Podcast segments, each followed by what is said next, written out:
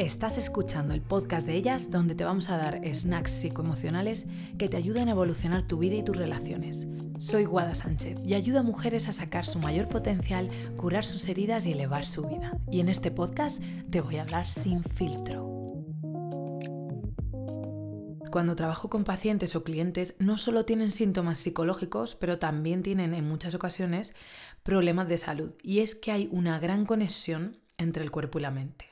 La manera en la que el trauma afecta a nuestro cuerpo es variada y compleja, pero tiene un denominador común, el estrés. Cuando estás estresada, tu cuerpo cambia y pasa de usar sus recursos para mantenerte en balance a lo que también se le llama homeostasis, que es el lugar de bienestar y equilibrio, y pasa de eso a protegerse. El estrés es inevitable, es parte de la vida. Experimentamos estrés cuando nacemos, cuando morimos. En un examen, cuando alguien nos gusta demasiado, cuando rompemos con alguien. Todas estas son partes de la experiencia humana. El estrés es una respuesta adaptativa del cuerpo que tiene una función evolutiva. Gracias a que nuestras ancestras, ancestras, qué palabra más guay, deberemos de usarla más. Gracias a que nuestras ancestras se estresaron ante los peligros, nosotras estamos aquí. En respuesta al estrés, también desarrollamos estrategias de afrontamiento para calmar nuestro sistema nervioso y volver al balance.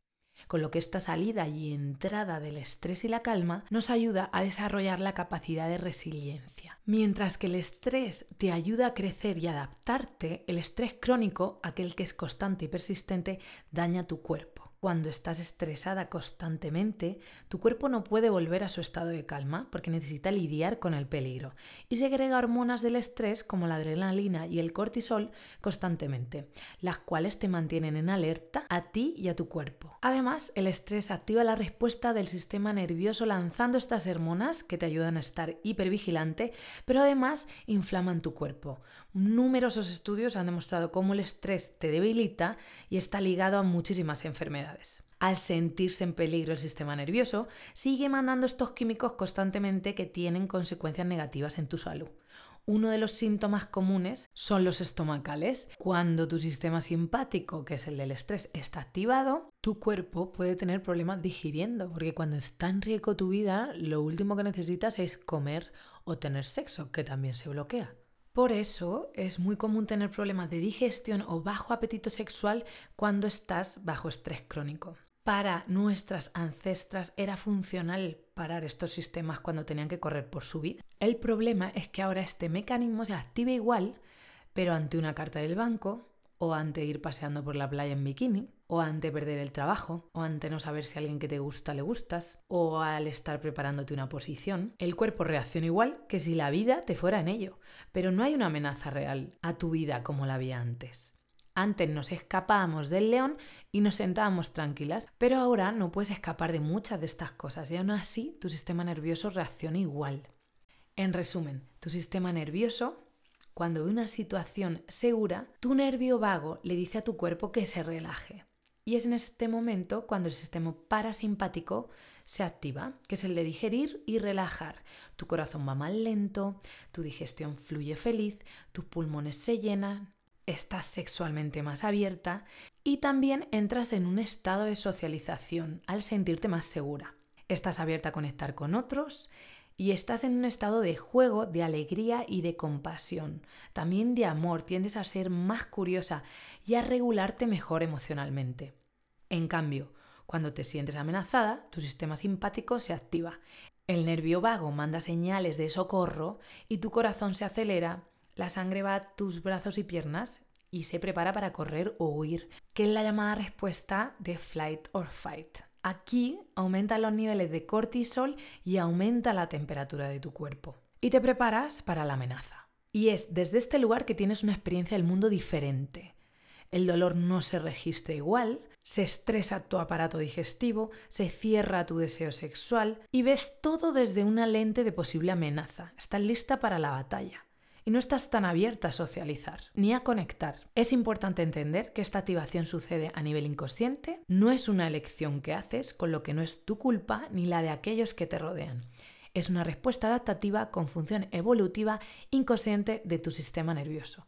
Si has vivido con estrés desde pequeña, puede ser que siga formando parte de tus hábitos esta respuesta del sistema nervioso y que de alguna manera la hayas normalizado. Que hayas normalizado que haya ansiedad dentro de las relaciones, que hayas normalizado levantarte estresada, que hayas normalizado la intensidad en tus relaciones. Incluso puede ser que cuando has estado en alguna relación que no tiene estas subidas intensas de emociones, a lo mejor hasta te hayas aburrido y hayas pensado que eso no era amor, que no sentías suficiente y te hayas ido de ahí. Si el estrés ha formado parte de tu vida, puede ser que de alguna manera lo sigas buscando, ya que el cerebro adora lo familiar. Cada una de las acciones que realizas tienen caminos neuronales en tu cerebro. Cuanto más las haces, más profundos es este camino. Tu cerebro le encanta volver a pasar por ahí.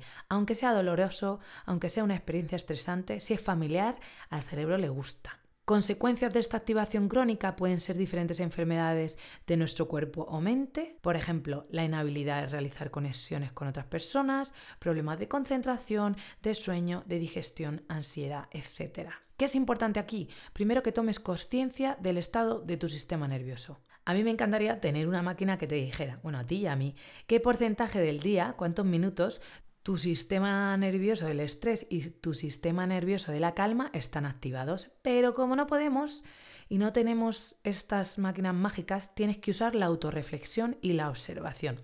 Así que esta semana estate atenta a qué actividades, a qué momentos del día activan tu sistema nervioso el estrés y qué actividades lo relajan. La excesiva activación de nuestro sistema nervioso puede tener un impacto brutal en tu bienestar, pero es también a través de él desde donde puedes empezar a sanar. Imagínate un teléfono con su batería.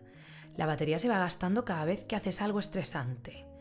Y cada vez que haces algo cargante, la batería sube. Quiero que empieces a tomar conciencia como si fueras un teléfono de tu batería interna y si hay suficiente batería para lidiar con tu día. Así que esta semana empieza a tomar conciencia de ello.